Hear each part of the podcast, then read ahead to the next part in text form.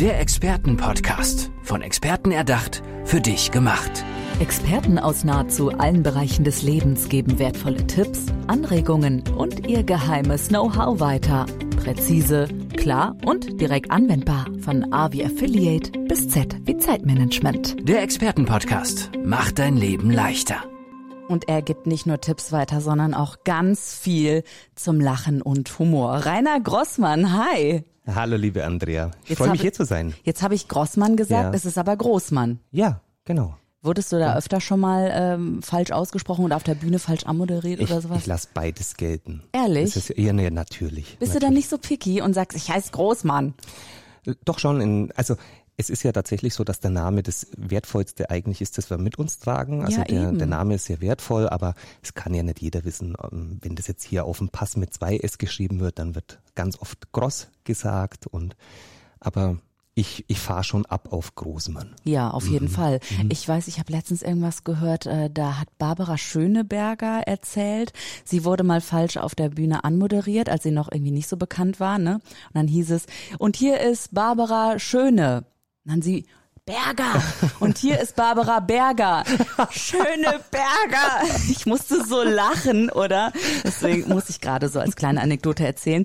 Rainer Großmann, du bist Strategieumsetzer oder der Strategieumsetzer. Was mhm. steckt denn dahinter? Klär mich mal auf. Ähm, viele Unternehmen, also gerade im deutschsprachigen Raum, haben sehr tolle Strategien und sehr große Ziele. Und das ist ganz wunderbar, weil im Mittelstand, also im Betrieben, die halt im Maschinenbau tätig sind oder im erklärungsbedürftigen Produkten, die wissen sehr wohl, wo sie hinwollen, die haben große Visionen, Ziele und entsprechend auch Strategien. Jedoch ist es leider so, dass 90 Prozent der Strategien nie umgesetzt werden oder auf voller Fahrt dann plötzlich gestoppt werden, weil Ziele nicht rechtzeitig erreicht werden oder Etappenziele und das ist so meine Passion, innerhalb von Unternehmen zu wirken und die Strategieumsetzung voranzutreiben. Was sind denn da so die meisten Fehler, warum das nicht passiert? Kann, hast du da ein paar detektiert jetzt? Äh, Detektiv Großmann geht in die Unternehmen und sagt, ja, also hier, daran liegt es. Gibt es so typische Sachen? Ja, ja. Ähm, ich verrate sie halt nicht. Oh Mann, ja, dafür müssen wir alle deinen Podcast My Holy Shit Show hören. Genau. Ne? Ich, ich merke das schon. Nee, das gibt's äh, natürlich. Das ist tatsächlich in Unternehmen genauso wie im privaten Leben. Also wenn man sich Ziele setzt, oder tolle Idee hat, eine, eine Vision hat, dann braucht man irgendwann mal ein Papier, also einen Plan, wie man dorthin kommt, also die Strategie. Und in den Unternehmen ist es im meisten Falle, dass die Kommunikation einfach ausbleibt. Also es wird sehr viel informiert, aber nicht kommuniziert. Ist Was meinst du damit genau? Naja, die, die Unternehmer, die kennen ja ihr Zielbild. Ein Unternehmer oder ein CEO, mhm. der steht ja vom von der Wand, an dem das Bild dann irgendwann entsteht, dieses unternehmerische Bild, da steht er ziemlich weit weg und überblickt alles, mhm. aber mit jeder Führungskraft, mit jeder Ebene, die dann weiter und feingliedriger in die Organisation geht, umso näher steht man an dem Bild. Also ah. sprich der, der Mitarbeiter, der vielleicht für die Materialversorgung arbeitet, der kennt nur seine Aufgabe der Materialversorgung. Also aber, der ah, kennt nur okay. sein kleines Puzzleteil, ja, für das er zuständig ist. Aber das ist genauso wichtig, dieses Bild, also dieses kleine Bild als das Gesamte. Und es wird zu wenig es ist zu ungeduldig zum Teil. Wenn man sich Strategien vornimmt, die haben ja dann auch einen zeitlichen Plan. Klar, sind nicht zack und Bums Ganz genau. und äh, Veränderung und ist hier. Häufig ist dann wirklich auch so, so ein Effekt, wo in den ersten Monaten gar nichts passiert, also gefühlt. Und über Nacht denkt man dann, hups, jetzt ist es erfolgreich.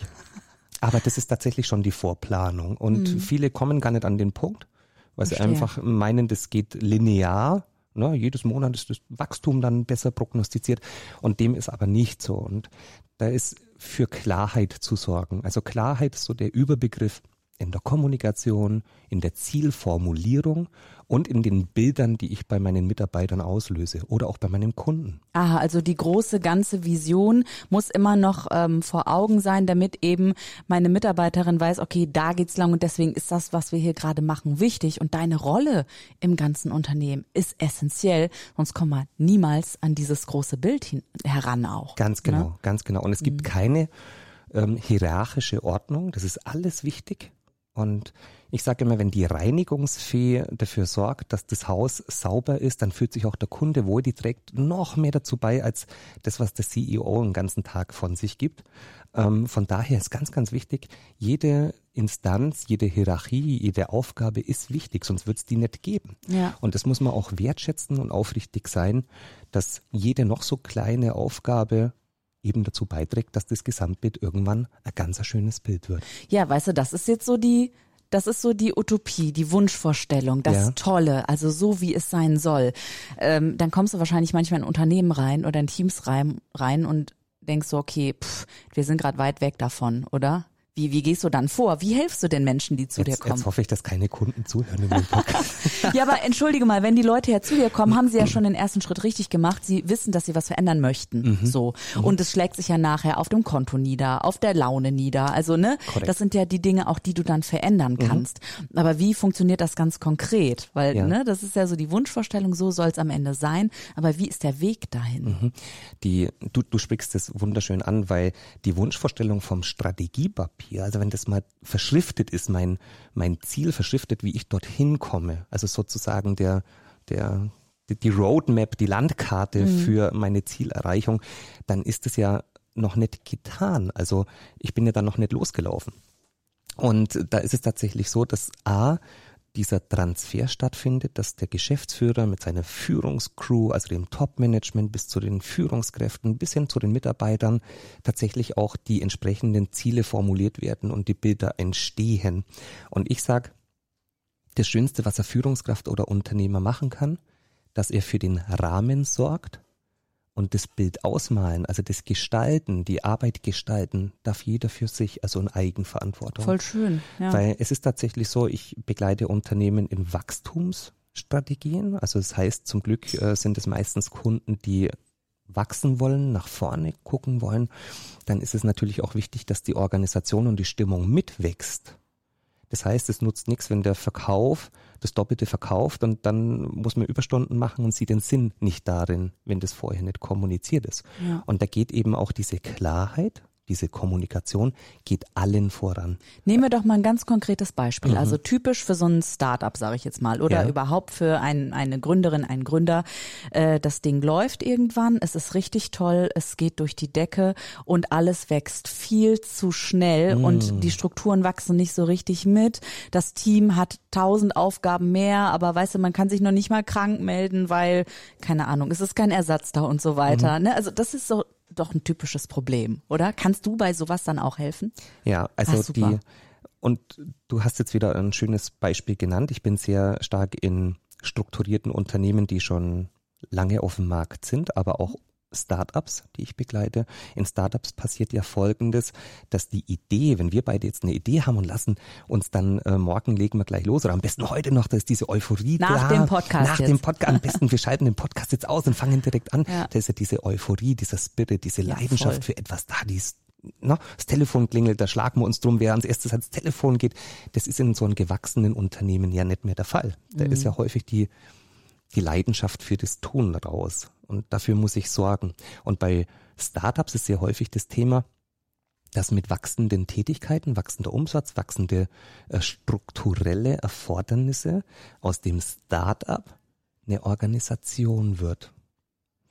Und da tun sich sehr viele Startups wirklich schwer. Also A werden die Startups die meisten, also tatsächlich neun von zehn, die erfolgreich werden. Es werden im Übrigen nicht viele Startups erfolgreich. Und neun von zehn werden mit dem erfolgreich, das sie gar nicht gestartet haben. Also da ist ja sehr viel Individualisierung, sehr viel Flexibilität. Und irgendwann wächst das organisatorisch und ich muss jetzt plötzlich dann doch Teamleiter einstellen, Prozesse einführen und dann wird aus dem Startup eine Organisation. Und das passiert nicht selten, dass die Mitarbeiter, die das Startup gegründet haben oder in der Gründerphase dabei waren, dann nicht mehr dabei sind, weil sie das einfach nicht mehr leben können. Das finde ich bei Startups immer ganz, ganz schade. Ja. Ja, und du kannst eben dabei helfen, dass es nicht passiert. Genau, ne? genau. Und das ist auch wieder um den Führungskräften oder diesen Menschen, die aus den individualisierten Startup-Gedanken dann plötzlich Vorbildfunktion übernehmen und Führung übernehmen, dass auch die lernen, den Rahmen vorzugeben, dass die Mitarbeiter sich wohlfühlen. Ja. Dann ist meine Aufgabe natürlich anders, aber ich kann sie dennoch leidenschaftlich ausführen, mit Super. sehr viel Emotion. Also Unternehmensentwicklung von A bis Z hast du hier voll als deine Expertise, Ja. wenn ich das mal so spiegeln kann eben. Ähm, aber Rainer, wie bist du überhaupt dazu gekommen? Also wann hast du für dich so einen Moment gehabt, wo du gemerkt hast, okay, das ist jetzt meine Berufung, sag ich mal, und das möchte ich gerne machen? Ich hatte ja, ich muss ja ganz weit zurückgehen. Ich habe ja schon Moos auf dem Buckel, so alt bin ich schon. Ja, ja, genau. Ich muss jetzt Die Übertreibung des Jahrtausends, aber okay. ich muss ganz weit zurückgehen. Ich habe wirklich im, im Handwerk gestartet mit einer Ah. Lehre, hatte irgendwann Meisterausbildung gemacht und war aber immer interessiert in Persönlichkeitsentwicklung. Hatte also Psychologie mir angeeignet und sehr viele Themen, die den Mensch betreffen. Also weniger Tool, also weniger Werkzeug, mehr Mensch. Und ähm, hatte mich dort auch sehr stark gefestigt, hatte dann irgendwann Führung übernommen, bin in die Industrie gewechselt. In welchem Bereich eigentlich im Handwerk? Ich hatte Heizung gelernt und auf Kälte bin ich Meister. Ich bin Kältemeister. Cool. Deshalb ist das Wetter draußen auch so kalt. Cool. Cool, haha. Und äh, war ziemlich lange auch in der Industrie tätig. Hatte Vertriebe übernommen, Service, Marketing, Produktmanagement bis hin zu organisationale Verantwortung, Qualität, Produktion, Entwicklung. Also habe einmal die komplette Runde gemacht Ja, total. und wollte als Führungskraft weniger dieser, diese autoritäre Führungskraft sein. Das hat mich immer angekotzt. Entschuldigung, ich Hm. Ja. hatte leider so viele ähm, auch ähm, Menschen kennengelernt, die autoritär führen. Ja, wer mag das denn bitte schön, ne? Ja, Also ja. deswegen du bist ja sicher nicht alleine. Viele Zuhörerinnen und Zuhörer werden sagen, ja, genau. kennen wir. Ja. Und ich hatte dann schon während meiner Zeit als Angestellter in Führungspositionen ähm, eine Coach-Ausbildung gemacht, weil ich einfach viel mehr Coach sein wollte. Und ähm, der große, der große Aha-Moment war, ich hatte sehr viele Strategien selbst umgesetzt, also selber formuliert, Geschäftspapiere, Businesspläne geschrieben und die umgesetzt. Und für mich war das Thema Erfolg immer ganz einfach. Also ich habe, wenn jemand sagt, oh, da wird man nicht erfolgreich, und ich dachte immer, hm, woran liegt es?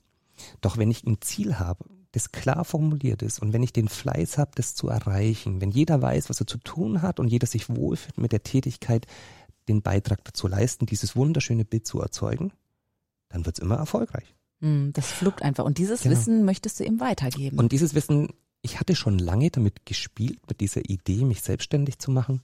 Und der eigentliche Aha-Effekt war, ich bin in ein Unternehmen gewechselt, auch um Vertrieb mit mh, zu kreieren und, und anzuschieben, umzubauen auf neue äh, Vertriebswege und eben in voller Fahrt der Umstrukturierung hat der Unternehmer alles wieder nach links gedreht. Also alle Hebel zurück auf Null. Und das hatte dann, ich hatte prognostiziert, dass es zwölf Monate dauert und das Unternehmen wird insolvent sein. Ich hatte mich geirrt, es hatte nur neun Monate gedauert. Es war erschreckend, was alles schieflaufen kann. Für mich die größte Lehre, das erfährst du in keinem Studium, in keinem, ähm, in keinem Buch, was tatsächlich dazu führt, wenn ich keine Ziele mehr nach außen gebe, wenn ich vielleicht äh, nicht wertschätzend führe. Also alles, was für mich normal war, um erfolgreich zu sein, wurde dort nicht mehr so gelebt. Boah, aber dann hast du das ja, dieses Negativbeispiel für dich natürlich super, weil du davon gelernt hast. Aber Ja. das war doch sicherlich auch schmerzhaft und emotional für dich, oder nicht, diese Zeit? Ä- Emotional war es ähm, deswegen, weil ich keinen Beitrag dazu leisten konnte. Also es gab ja sehr viele Teammitglieder, die das tatsächlich leben wollten, auf neu umbauen, neue Verkaufswege, neue Kommunikationswege. Und ähm, wenn du dann zugucken musst, das ist dann schmerzhaft, ne? dass Existenzen darunter leiden. Das ist sehr, sehr schmerzhaft. Und danach war für mich absolut klar, ich muss diese Erfahrung weitergeben. Also nicht, wie man insolvent geht, sondern wie man erfolgreich wird und wo Wie man nicht insolvent geht. Genau. So nämlich. Genau. Ja. Wenn einer dieser Parameter, die wichtig sind für den Erfolg, ausbleibt, kann das dazu führen, dass es nicht erfolgreich wird. Und das war für mich die größte Erkenntnis, die größte Lehre. Und heute bin ich dankbar über diesen, über dieses, ja, Unglück Mhm. dieses Unternehmens. Das war ein Riesengeschenk Mhm. für mich. Für dich Und persönlich. heute Und transportiere ich dieses Wissen, diese Erfahrung. Mhm. Genau, du kannst es ja hundertmal, tausendmal eben weitergeben an andere Menschen, an andere Unternehmerinnen und Unternehmer. Dich erreichen können die Menschen, die uns jetzt gerade zuhören, über deine Internetseite, über verschiedene Social-Media-Kanäle mhm. und ich liebe ihn sehr. My Holy Shit Show, der Podcast. und zwar der Sinfluencer Podcast für Menschen im Business. Mhm. Richtig cool. Also du bist schon Podcast Pro, könnte man sagen. Ähm, ja, ja, du äh, brauchst gar nicht so zu tief äh, stapeln. Richtig schön. Ähm, was macht ihr in diesem Podcast? Also ähm, gibt's so da auch also schenkst du quasi Tipps in deinem Podcast weiter.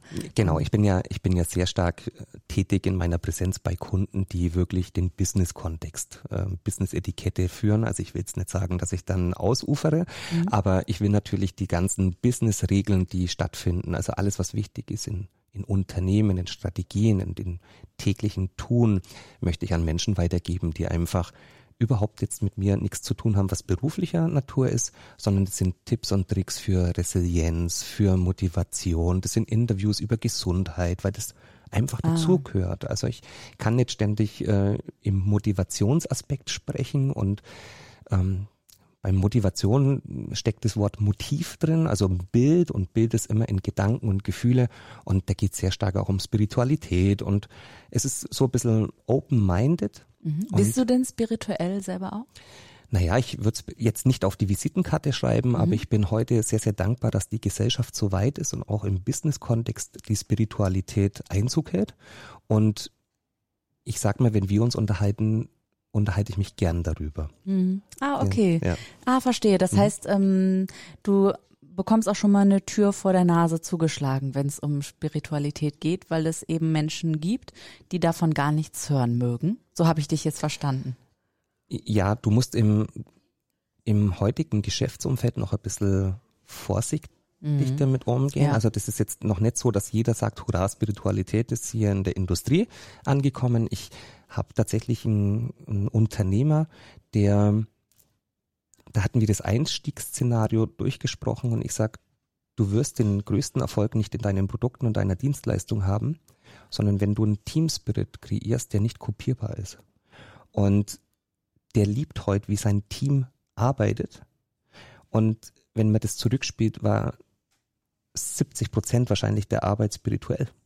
Wunderschön. Also wir haben die Leute tatsächlich auch, es waren sehr viele Menschen, die auch durch die Vergangenheit so nicht so richtig aus ihren Ei raus konnten und da haben wir dafür gesorgt, dass die einfach viel mehr auf sich achten. Für mich ist es ganz, ganz wichtig, das ist der soziale Aspekt, den ich bei Unternehmern so wichtig finde, dass ich auch dafür Sorge trage, dass der Mitarbeiter oder Mitarbeiterin das Gleiche daheim anwendet. Wenn ich doch bei meinem Partner zu Hause ein tolles Leben führen kann, dann gehe ich auch gechillt auf die Arbeit. Mhm.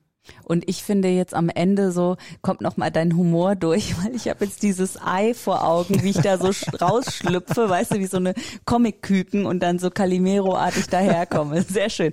Rainer Großmann oh. und nicht Großmann. Mm. Rainer Großmann, der Strategieumsetzer und so viel mehr. Herzlichen Dank, dass du heute im Expertenpodcast warst. Die letzten Worte gehören natürlich dir und eine Verabschiedung. Ah, das ist aber lieb. Danke, liebe Andreas, war sehr, sehr schön und ähm, hat mir sehr viel Spaß gemacht, mit dir zu sprechen. Danke für die tollen Fragen und ich wünsche dir alles Gute und ähm, wir hören uns und freue mich aufs nächste Mal. Genau und My Holy Shit Show. Oh. Absolute Hörempfehlung, sehr cool. Rainer Großmann, wir hören uns. Der Expertenpodcast. Von Experten erdacht, für dich gemacht. Wertvolle Tipps, Anregungen und ihr geheimes Know-how. Präzise, klar und direkt anwendbar. Der Expertenpodcast macht dein Leben leichter.